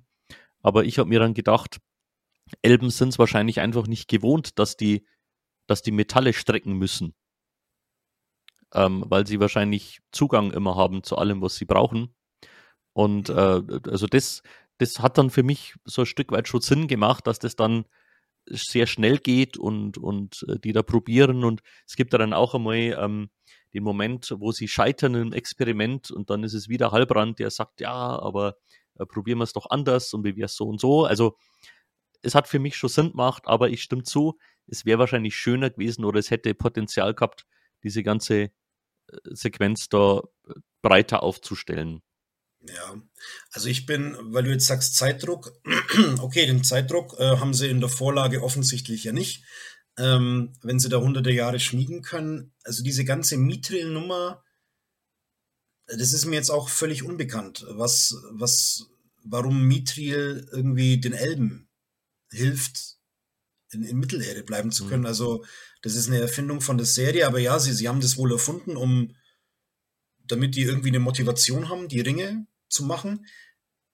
Celebrimbor hat in der Vorlage eigentlich eine andere Motivation. Und, und zwar ist er schon ziemlich, ähm, ja, man wird, man wird sagen, er ist so, so, so Technik versessen, Technologie versessen.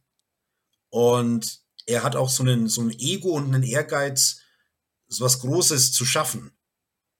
Was genauso groß ist, wie die Götter, wie die Valar geschaffen haben. Mhm. Und ich hätte es jetzt einfach interessanter gefunden, also auch wenn ich diese Zeilen lese, dass Sauron ihn quasi manipuliert, beziehungsweise seine, seine Sehnsüchte kennt und ihm sagt, wir schaffen zusammen etwas, das ist hier auf Mittelerde genauso groß wie in, wie in Valinor, das, was die Valar da haben. Ja. Und das dann, also ich, ich meine, der, der, der, also. ja, der Druck, äh, das eigene Volk zu retten, ist halt eine edlere Motivation als ähm, ja. das passt halt vielleicht zu, diesen, zu dieser Gestalt, zu diesen edlen Elben besser, als jetzt zu sagen, da ist einer, der versessen ist und, und ganz hoch hinaus will. Aber ich stimme dazu, es wäre spannender ja. gewesen, äh, das so zu sehen. Aber brauchen wir denn in Mittelerde noch weitere edle Figuren? Also, ich meine, wir haben den Gegalad, wir haben die Galadriel, irgendwo ist wohl auch noch ihr Ehemann, äh, der Celeborn, unterwegs, den ja. sie mal so erwähnt hat. Alles so edle Elben. Warum nicht einen, einen Prometheus unter den Elben, der, der, der, der Sauron wirklich verfällt? Weil das ist der Punkt, dass er die Elben mhm. täuscht. Ja. Naja, da, da, da verlässt man sich vielleicht auf dieses ähm, zu starke Bild der Trennung zwischen Gut und Böse dass du so diese ganz eindeutig bösen Charaktere hast und diese ganz eindeutig guten und da gibt es eigentlich kaum, kaum ein Graues dazwischen. Das ja. wäre jetzt so meine Erklärung dafür, warum äh, es so macht. Aber das wirft mir ja, das wirft mir ja Tolkien dann oft vor, aber wenn man dann vielleicht schon von der Vorlage her die Möglichkeit hat, das irgendwie so zu durchbrechen, dieses Schema, aber gut, es kommt vielleicht auch darauf an, wie plausibel jetzt dieser ganze Mithril-Plot äh, überhaupt noch weitergeführt wird. Ja. Also das muss man vielleicht auch noch dazu sagen. Es geht ja weiter und vielleicht wirkt da manches in einem anderen Licht. Aber was ich jetzt so in dieser letzten Folge irgendwie gar nicht check, vielleicht kannst du mir da helfen. ähm, wir wissen, wer Halbrand ist und Galadriel weiß es auch. Mhm. So. Galadriel wird als eine, als eine Kriegerin vorgestellt, ähm, die versessen darauf ist, Sauron zu finden. So versessen, dass die anderen ihr auch nicht wirklich glauben und sagen, das ist zu viel, was du machst. Jetzt weiß sie, dass Halbrand Sauron ist und sie sagt's niemandem. Ja. Sie steht nur da und sagt, ja, ähm, also wenn der nochmal kommt, der Halbrand, wir müssen auf den schon ein bisschen aufpassen. Den lasst ihr vielleicht besser nicht mehr rein. Mhm ich verstehe es nicht so ganz. Ähm, ja. Hat sie Angst davor, dass ihr die Leute nicht glauben? Ja, oder? also in der in dieser Sequenz äh, quasi, wenn sie oder wenn er offenbart, dass er Sauron ist, dann entführt er sie ja in diese Traumsequenz, nenne es einmal, die ich schon cool fand.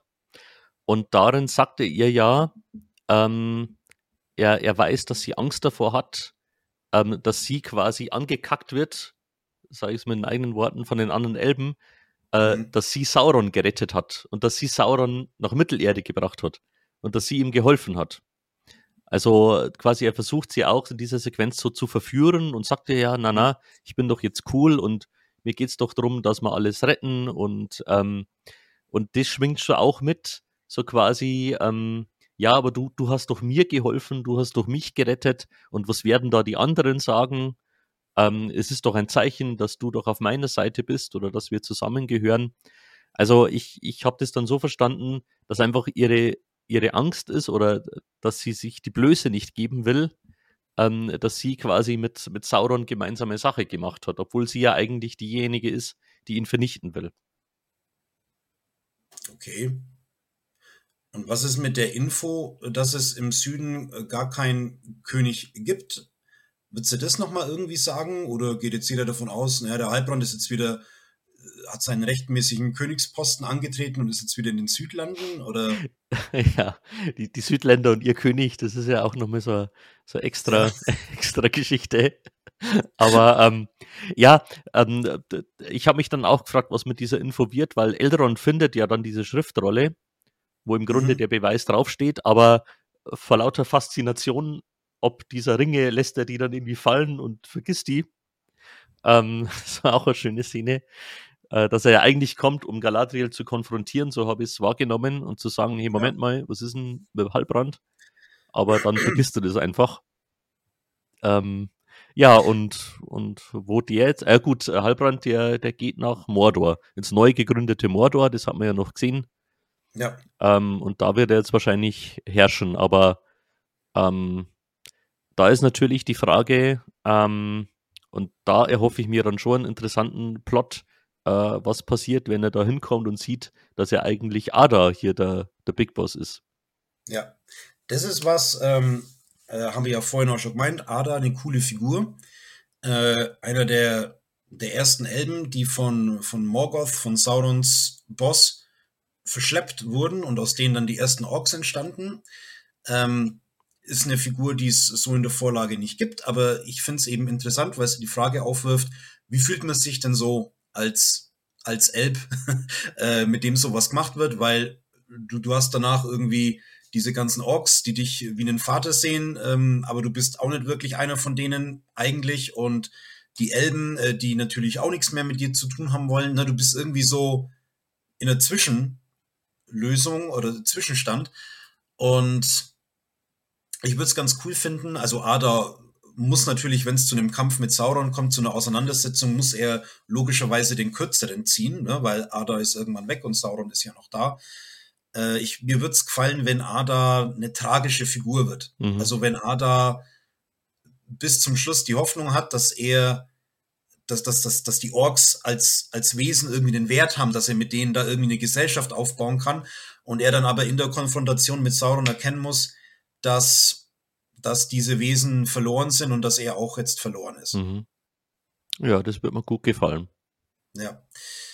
Ähm, ja, aber irgendwie ist we we wegen den Elben nochmal, ja, ich, ich weiß auch nicht, mit diesen ganzen Informationen sie, sie haben, wie, wie das dann, wie das dann noch weitergehen soll, weil es werden ja noch weitere Ringe geschmiedet.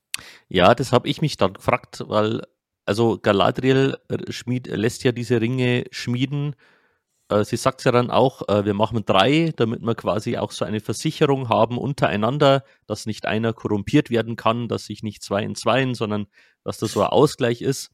Und, und also für mich hat sich das so angefühlt, ja, man macht es, um quasi auch sich gegen das Böse wehren zu können und, und, mhm. äh, und sie hat ja das Wissen jetzt auch, äh, ist schon die Frage, das habe ich mich dann auch gefragt, wie entstehen jetzt die weiteren Ringe? Also eigentlich waren die drei Ringe der Höhepunkt von, dem, von der ganzen Schmiederei bei den Elben. Mhm. Also eigentlich haben sie mit niederen Ringen angefangen. Äh, zu diesen niederen Ringen gehören dann auch die, die Sauron, äh, oder die dann, die dann den Zwergen gegeben wurden mhm. und die Sauron dann den Menschen gegeben hat. Und das waren dann die Ringgeister. Und diese drei Ringe waren sozusagen der Höhepunkt des Ringschmiedens bei Celebrimbor. Und danach wo alle Ringe da waren. Danach hat Sauron seinen Ring geschmiedet, mhm. weil dann kann er eben mit dem alle, die vorher geschmiedet wurden, beherrschen. Ja. Und das war dann auch der Moment, wo die Elben erkannt haben, dass dieser Typ, der bei ihnen war, dass das Sauron ist. Mhm. Als Sauron den einen Ring ansteckt zum ersten Mal, wird diesem Schmied, diesem Celebrimbor eigentlich klar, wer das ist. Mhm. Und allen anderen auch. Also er wurde zwar abgelehnt, als er bei den Elben war, laut Vorlage, also dieser Gilgalad hat ihn nicht in sein Reich reinlassen wollen. Galadriel hat ein schlechtes Gefühl zumindest gehabt, laut Vorlage. Nur eben dieser Schmied. Hm. Der hat sich mit ihm eingelassen und in seinem Reich dann diese Ringe geschmiedet. Ähm, hat denn Celebrimbor alle, alle Ringe geschmiedet? Also, so wie ich das lese und weiß, ich kann mich da auch gern korrigieren lassen, haben die zusammen mhm. die Ringe geschmiedet. Und ich glaube, final hat die drei Elbenringe Celebrimbor aber allein geschmiedet. Mhm. Was auch so ein bisschen der Grund ist, dass der eine Ring zwar Macht über die, also richtig Macht über alle niederen Ringe hat, aber diese Elbenringe können sozusagen noch reinbleiben. Mhm. Die wurden dann auch versteckt und wurden nicht mehr benutzt im zweiten Zeitalter. Ähm, man hat die quasi so aus diesem Einflussgebiet von ja. Sauron auch so fernhalten wollen. Ähm, spricht vielleicht dafür, dass Celebrimbor final die selber gemacht hat und Sauron dann beim letzten Schliff mhm. da nicht dabei war. Ja, aber, aber, alles andere müsste vorher entstanden ja. sein. Also ist jetzt schon die Frage, wenn jetzt halt, äh, wieder mal irgendein anderer Typ bei Celebrimbor aufschlägt und sagt, hey, wir könnten doch so Ringe schmieden, äh, dann müsste Galadriel schon ganz weit weg sein, um nicht zu sagen, äh, Moment mal, wartet mal, da ist wieder irgendein so shady Typ, der Ringe schmieden will. Ja. Äh, eventuell ist es Sauron. Sie müsste weit weg sein. Also ich weiß, dass sie irgendwann in der Zeit, weil wir kennen ja Galadriel als äh, Herrin von Lothlorien. Mhm. Und sie hat, sie gründet, glaube ich, dieses Reich auch so ungefähr in der Zeit mit ihrem Mann zusammen mhm. und sie sammeln da in den Wäldern irgendwie die verstreut lebenden Elben, die noch aus der Zeit vom Krieg gegen Morgoth irgendwie da sind und so. Mhm. Also das ist eigentlich laut Vorlage das, was sie in der Zeit macht. Also vielleicht ist sie dann damit beschäftigt und ja. kriegt das nächste nicht wirklich mit, aber es bleibt irgendwie komisch. Also, also du hast das jetzt schon irgendwie erklärt, dass sie vielleicht da ihr, Gesicht wahren möchte, so vor den Elbenkollegen, aber so ein bisschen also ich glaube, ich hätte es besser gefunden, wenn sie es noch nicht weiß. Ja. Wir als Zuschauer es wissen. Ist okay. Hm. Ja, aber inszenatorisch hätte es mehr, mehr äh, Sinn gemacht, wenn die Ringe geschmiedet werden und erst dann diese große Enthüllung auch vor den Elben ist. Ja. Aber gut, äh, das werden wir dann sehen, wie das in den weiteren Staffeln dann gelöst wird. Vielleicht ja. äh, schaffen sie es ja doch, das alles ganz schlüssig irgendwie dann zu erzählen. Ja, also wie gesagt, ich finde es ähm, ich finde ich wirklich äh, mittelprächtig und ich finde es nicht ideal, aber was ich vielleicht den Machern und den Autoren zugute halten würde, äh, ich, ich, ich lese diese Versatzstücke und Bruchstücke und ich wüsste nicht, wie es ich machen soll. Mhm.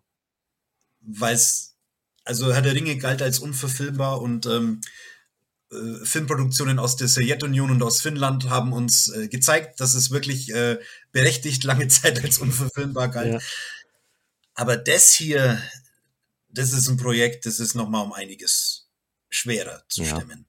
Und dahin oder vor dem Hintergrund muss man schon sagen, ist dann trotzdem eine halbwegs unterhaltsame äh, Serie draus geworden, die ich, ich kann mich wiederholen, äh, schon gern schaue, auch wenn ich mich an manchen Dingen störe, aber mir macht schon Spaß und ich freue mich jetzt auch schon, äh, wenn dann irgendwann mal die zweite Staffel kommt und alles weitere. Also da muss ich schon sagen, äh, vor dem Hintergrund schaue ich es schon gerne.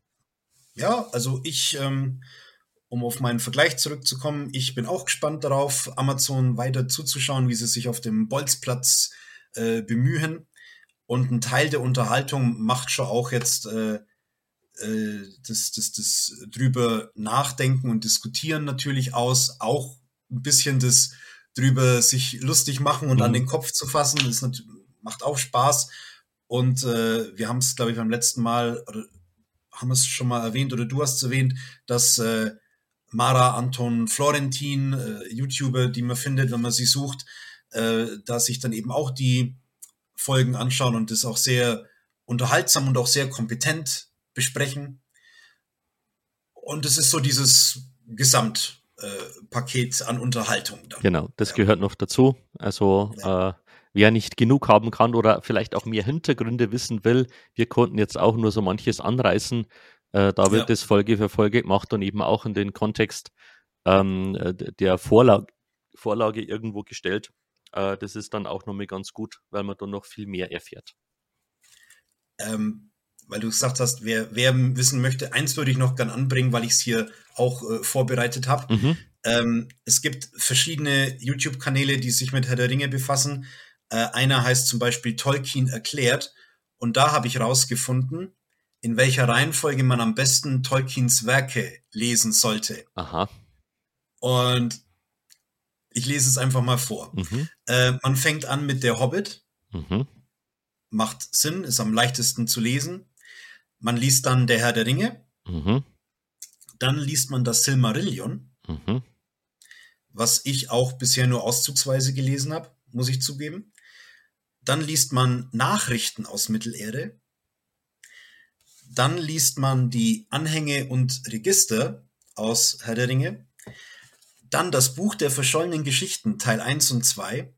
Dann wird empfohlen, nochmal das Silmarillion zu lesen.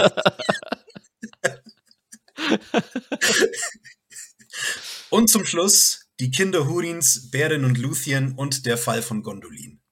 Okay. Ja, das ist ja. doch eine, eine spannende Reihenfolge.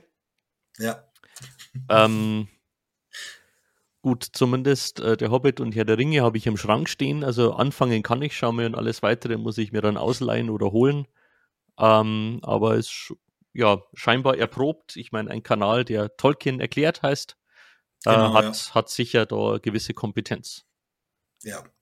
Und ich vermute mal, wenn man das wirklich durchzieht, dann ist man, dann endet man sozusagen auch irgendwann parallel mit äh, Amazon, wenn die ihre Serie beenden. Wahrscheinlich, ja. Wahrscheinlich. Genau, ja. Gut, und wir beenden jetzt, würde ich sagen, diesen Podcast. Ähm, äh, ich habe schon heute, bevor wir losgelegt haben, äh, gesagt, wir haben ja heute gar nicht so viel, aber allein mit Ringe der Macht äh, konnten wir jetzt schon doch einen ganz großen Teil füllen, weil es doch viel zu bereden gab. Wir hoffen, ihr hattet Spaß bei dem Ganzen. Äh, schreibt uns gerne ja zu den Filmen oder eben auch zu den Serien, die wir besprochen haben, wie ihr die fandet, was euch da so aufgefallen ist, interessiert uns sehr und wir freuen uns, wenn wir uns dann beim nächsten Mal wieder sehen und oder hören. Ja. Macht's es gut, viel Spaß mit Filmen und Serien. Bis bald.